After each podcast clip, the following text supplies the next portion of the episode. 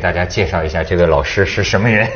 知道李丹慧，对李丹慧 老师，因为呢，这个这里就说到华东师范大学，你们都是冷战史研究中心的这个沈志华老师。沈志华老师请来我们节目好几回聊这个朝鲜战争。是吧？他其实他太太更厉害，所以他们夫妻俩呢就一块儿来。但是呢，我这次觉得啊，不让他们夫妻俩呀、呃，同在这儿聊因为上次试过，怎么样我发现这个夫妻俩都是学者呀，他这么一聊啊，没法聊。就老公说话的时候啊，太太总在一边指出他的错误，说不是这个，不是那个，不是那个，这就没法聊了。所以我决定啊，哎，咱们单独李老师，对李老师啊，为什么我记得啊，是是是前两年咱们就聊过，聊完了之后啊。他给我留下一个话头，引起了我的兴趣。嗯，所以咱们不妨啊，讲今天中国跟周边的关系，从哪儿说起呢？嗯。对越自卫反击战，嗯。就当年跟越南打的这场仗啊，你像他们这个研究这种呃国际关系的人啊，他当时讲是我没有想到的一个角度。他说当时邓小平打这个越南呐、这场战争啊，实际跟中国改革开放的背景有很大关系。嗯，这个，所以今天咱们又接上这话头了，您跟我们聊聊。啊，行，呃，那我就不是我我我就简单谈一下这个当时打越战到底是出于一个什么考虑啊？对其实现在是有几种看法，一个呢就是这个也是我认为呃首要的一个啊，就是要打击苏联，因为苏越已经结盟了，那么呃中苏关系当时是处于一个。呃，很恶劣，就很差的这么一个情况下，那么苏越结盟，那么就等于是在中国的南边有越南一个一个敌人嘛在那，所以呢，那么苏越结盟呢，中国就想要打击一下，呃打击越南，同时打击越南身后的苏联，主要是这个目的。那么第二个首要因素，呃，主要因素呢，就是一个。改革就涉及到中美关系，实际上有点停滞，啊到这个七七年、七八年有一点停滞，发展比较缓慢。而邓小平上来以后，他在搞，随着他的这个呃改革开放的这个他的战略的推进吧，他就他曾经说过，这是有一些学者说，呃，看就是看他的谈话，他曾经说过，如果要搞改革开放，就苏联人。不可能，我们不可能再和依靠苏联，那只有就是依靠美国，只有美国人能够帮着我们来搞这个改革开放。嗯那么所以呢，他就是呃呃要打一下苏打一下苏联呢，就是拉近中美关系，就是促进美国调整对中国关系的步伐，然后呢来促进中国国内的改革开放。哦，有点打给美国看的这个意思。他就是告我在帮着你牵制苏联的力量。所以七七呃七九年初，邓小平访访美的时候，曾经跟那个卡特他们就是说过，说我要通报一下情况，说我要那个我们想打越南，然后当时卡特那边，当然美国就是说还是不打好吧，嗯啊这么说。那么邓小平就说，那就是我们这是我们自己的事情了。后来以后说是卡特的那个回忆录里也说了，邓小平说话算数。那就是打越南，这不就说话算数吗？他他就确实回去没多久就打了。啊然后美国后来给中国的是，他没有明确的说我支持你们打，因为不可能啊，这种这种关系不可能，他不能让苏联知道。嗯啊，我明确的支持中国要打打这个越南。嗯所以，但是他提供的消息是我们可以帮着你们来监督苏联的动向。嗯，我可以想，因为当时其实中美之间是一个呃，我认为是一个准军事同盟关系。咱们特别是那种军事通讯这方面，什么呃卫星监测，这个关系非常的紧密。哦真的哎，所以美国呢就是说，我们可以帮着你，苏联有什么动静我都可以。那么中国在这方面啊就无忧了，有美国啊、有美国在这儿帮着，那么所以就邓小平回来下定决心要打。呃，那么再插一个，就是苏联到底是当时是一个怎么？按道理来讲，苏越之间是盟友关系，他们签有这个条约的。是是是你如果中国去打，他是有义务、有责任去出兵帮着这个越南的。越南但是他没有动。而我们采访的就是当时这个驻苏大使，他就说了，他说苏联人不仅不想动，而且他把因为是天冷嘛，二月份、一二月份的时候，呃，东段都是水界。中苏边界东段是水界，是对吧？是呃黑乌苏里江、黑龙江，对吧？还有湖，然后全部结冰以后很厚的冰，他把那个冰都凿碎，就是表示他不过界。对，向中国透露这种信息，我苏联不会过界。就是苏联那时候实际上是想要调整对华关系，而且他也不愿意中美之间走得那么近，这对他是一个很不利的。呃，这么一种状况，所以他是有这种表。所以你打他小兄弟，他就能不管？哎，对他不管。但是我还是不明白，就假如说他当时想调整对华的这个态度，嗯，那为什么一开始还要做这么一个苏越结盟呢？因为这苏越结盟很明显也有一个假想的对象就是中国吧？嗯嗯嗯。因为中国的反苏路线并没有改变，是，所以他在还要巩固对，他要巩固，他必须要抓住越南，越南是他的一个呃关键的国家，他能够抓得住的。那么同时呢，也可以稍微抗衡一下，就是美国向这个东南亚地区的这种呃渗透。所以就说这个三三十年，要不说弹指一挥间。就是你看当年的这个这个什么，你看他们研究冷战史啊，美苏中。嗯。现在呢，你看又是这么个情况，而且现在随着中国的这个国势的这个变化呀，你看中国这一圈国家呀。最近你看这两年的新闻，都发生了种种的这种关系，呃，这个什么越南呐，都这个这个这个东南亚啊，缅甸呐，呃，包括那边印度啊，什么什么苏联呐，哎，这些对你这个研究这个这个边界史的学者来说，引起什么思考啊？嗯，呃，就我来讲呢，我是认为啊，呃，就是边界问题是最好是早解决。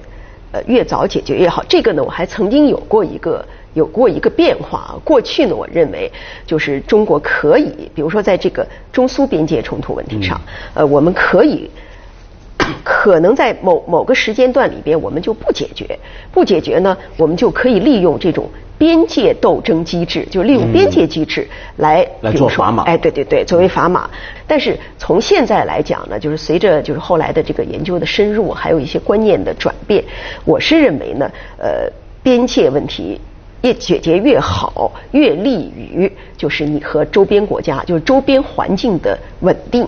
因为边界问题是一个很敏感的问题，嗯，呃，特别是周边国家涉及到呃，比如说华人呐、华侨啊、民族问题了，对吧？东南亚方面，对对，东南亚地区，嗯，那么就会很敏感，他们就经常会为这个事情就是闹，闹得厉害呢。实际上对中国不利啊，嗯，只是说你在解决边界问题的时候，你要到底怎么样？因为中国在历史上就是解决边界问题的时候，基本上全都是。呃，特别是毛时代，基本上都是放，就是让。嗯。只要能解决，我可以争议地区，我可以，咱们就我就放就给你了。嗯。是这样的，我我是从这个，如果你要谈到目前的这种状况，我认为边界问题早解决早好，但是现在还没有那么容易。但是现在都是包括老百姓都感觉咱哪能让呢？咱们不侵侵侵占他们就算好的了。是，但是但是现在有个很麻烦的地方，就是说您原来说的边界问题做砝码，就我觉得大格局上讲是是是对的。但是问题是，它又会产生一种副作用，就是边界问题很容易混进了别的问题，就别的问题发生毛病的时候，对边界问题这种东西一掺和进去，那个问题复杂化。而更复杂的地方，我觉得今天跟毛时代有个很关键的不一样，就是那个时候，比如说你说毛说要放，那老百姓晓得吗？就老百姓晓得又能怎么样呢？但今天呢，这个今天的中国不再是过去那个中国了。有了一个所谓民意的这个对这个民意、民情、民族主义各方面的东西掺和进来，边界问题呢就牵连出一连串的这些事情，那个政治后果是非常非常复杂的。嗯。对，这个是，呃，这个不是就是说中国要让的问题。我主要是觉得，呃，如果解决边界问题，这里这里边有两种状况啊，一个就是历史条约造成的，呃，割让领土，这个这个呢就一定要遵循就是国际法的原则。那么国际法的原则就是，呃，就是政权更迭以后，我其他的政治性条约我可以不继承，对吧？就可以完全废除掉。那么在边界问题上，是呃关于。边界的条约涉及边界问题的条款，什么这个协定是要继承的，因为你如果不继承，这个真是会天下大乱。中国老百姓，我咱们就以中苏边界为例，中国老百姓有很多那种特别强烈的，就是民族主义情绪一下会起来，就是和这个呃，过去的我们所说的什么所谓的就是不平等条约割地，不是割给苏联一百五十万平方公里的领土吗？和这个是联系到一起的。我们这么多领土都让他们割走了，那个我们还不跟他们要回来。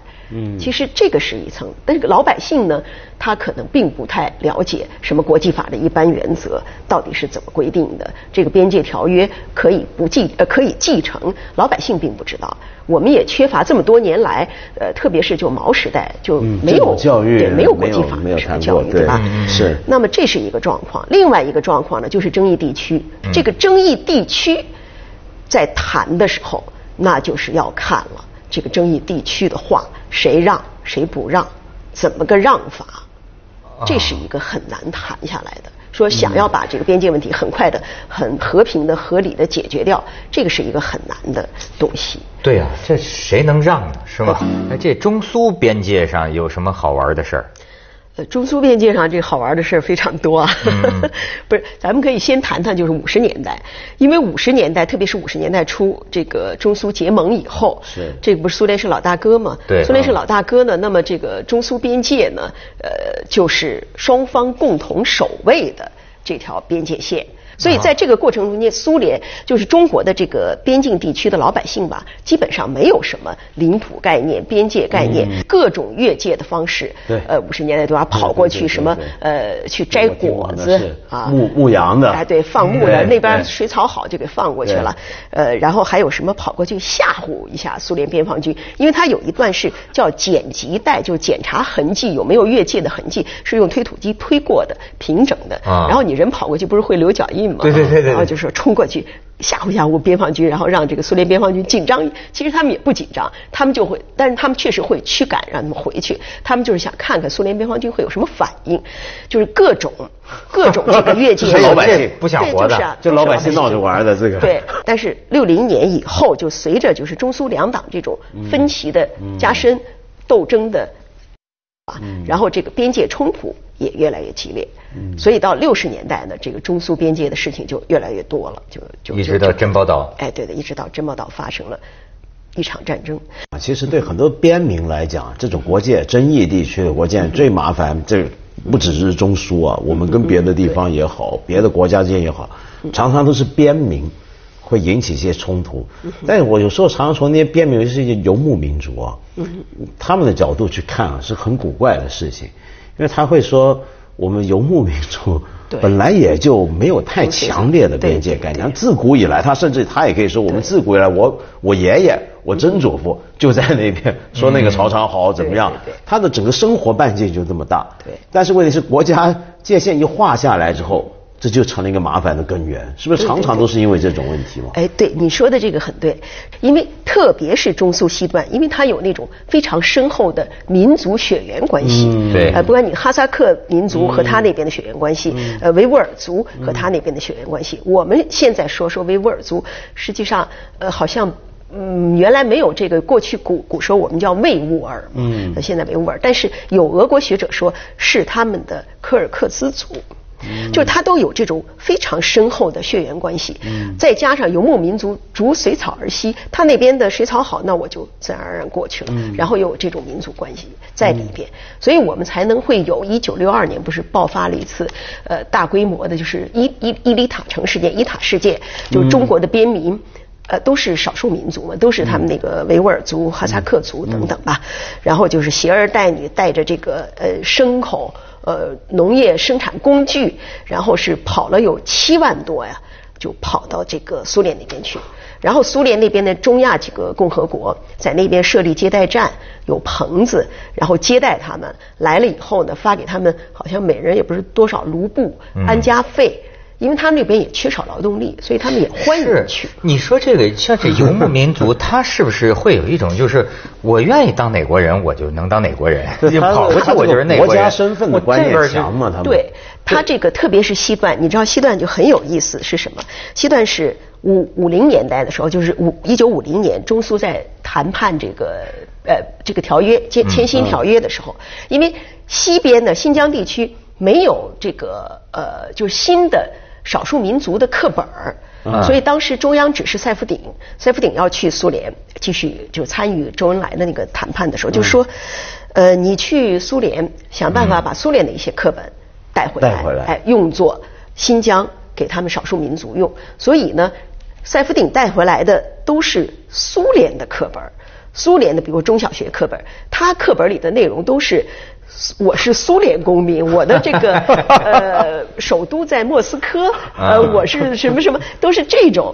然后呢，咱们又是五十年代这种呃这种呃兄弟亲密的兄弟关系，太在乎哎对，根本不在乎。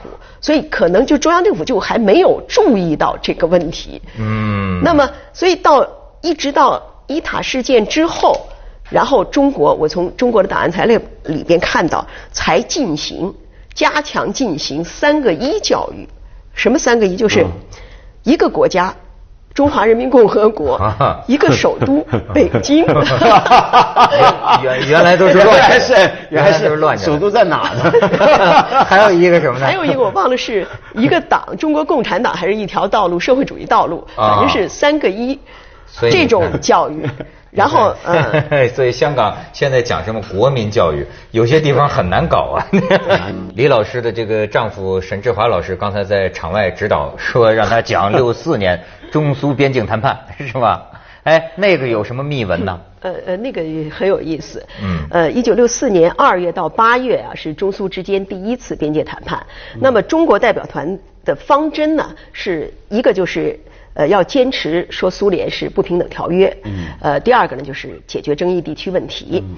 那么毛泽东有一个底线是交代给代表团的，说苏联代表团呢，只要承认了不平等条约问题，那么三点五万平方公里的争议地区，我们就都可以不要了。交给代表团是这个底线，那么代表团认为，呃，很低，这门槛非常低啊，很高兴。但没想到谈起来，苏联不承认这个呃不平等条约啊。那么到了呃五六月份的时候，双方呢在避开这个意识形态的争论了，开始在嗯谈这个哎务实谈谈对对对嗯。然后是双方的这个有一个边界工作小组，就这个东段边界问题已经达成了协议草案了。这时候就除了这个黑瞎子岛、福建三角洲、黑瞎子岛对于苏联来讲是比较呃有有有战略意义的，它不放以外，其他的就是主航向、主航到中心线中国一侧的岛屿，它全部都归还给中国了。啊啊，如果要是这个条约要是签了的话，就没有六九年的呃珍宝岛岛冲突了，哎，对，就没有这个问题了。那么，所以到六月底的时候呢，呃，中国代表团的副团长叫于战，是外交部的苏东司的司长，于战就很高兴，就安排这些呃苏联代表团的人说到北戴河去疗养去吧，然后他们就走了。结果呢，就没想到七月十号，毛泽东在这个接见日本社会党人士，是他们的左派，就佐佐木耕三的时候呢，呃，在这个日本人呢提出了说日本和苏联之间有领土问题的时候，毛泽东忽然就说，说他们占的领土多了去了，说这个什么历史上什么勘察加半岛等等等等啊，说那一百五十万领土的账，平方平方领土账，我们还没跟他算呢。这就提出了第一笔领土账的问题。结果这个呢，本来是一个和这个代表团内部聊人聊天的事儿聊天对啊啊，顺口但是他知道这个代表团接着就要去香港，然后再回国，而且并没有告诉他们我的谈话咱们是内部的啊，你不能够对外发呀。啊所以呢，他是七月十号 谈完以后，佐佐木耕三他们十一号，然后就到了香港，然后就举行记者招待会，就把毛泽东的这个谈话就给捅出去了。那苏联呢就不签约了是啊。，然后不，你你看捅出去之后呢，接着就是日本的这个各大主要媒体就报道，结果就事情一下子就就给就是一个轩然大波。当然，赫鲁晓夫非常恼火。咱们先说，就是中国代表团休假结束以后，又回到了那种意识形态斗争的那种义愤填膺的，然后又跟他提出了什么唐努乌梁。唐努乌梁海问题，这是十七点十七万多平方公里的领土，这是第二笔领土账，然后三点五第三笔领土账争争议地区，结果到了八月二十二号的时候，苏联代表团说我们不谈了，我们要回国了。然后中国代表团这时候又想往回收，说我们能不能先把草案给签了呀？苏联代表团说不签了，我们要回去。如果你们要签要谈的话，以后到莫斯科来谈。人家就不理咱们了，就走了。啊结果接着就是九月份，九月十五号，赫鲁晓夫在会见日本议员代表团，也是跟日本人，然后就谈到了这个领土他没有直接，但是是针对毛的。他就说苏联的领土是神圣不可侵犯的，然后说我们苏联拥有你你知道是拥有毁灭性的武器。嗯哼，谁胆敢侵犯苏联的领土，我们就让他就是有去无回。那么实际上就是核威胁了。然后这个哎，就是这个谈话，毛的这个谈话可以说是客观上导致了第一次边界谈判的破裂。啊，无果。中国还想谈？你觉得这是他的他的这个性情脾气呢，还是他的是某种呃谋略呢？哎，对你你提的好，我认为是他的谋略。他设的这个门槛一点都不低，因为他这个时候想要发动文化大革命，他已经把赫鲁晓夫修正主义的靶子竖在那儿了。他认为中共党内有赫鲁晓夫修正主义，哦，所以他不能让谈判成功一团和气。赫鲁晓夫修正主义那。怎么去搞这场运动？这一箭是冲这儿去的，对，所以这个门槛一点都不低。俩人都借着日本人聊起天来了，哎，对，他实际上是就是要舆论要对苏联作战。接着为您播出舆论战，西安楼观文明启示录。对，所以更加这时候在民族主义这个观上发生。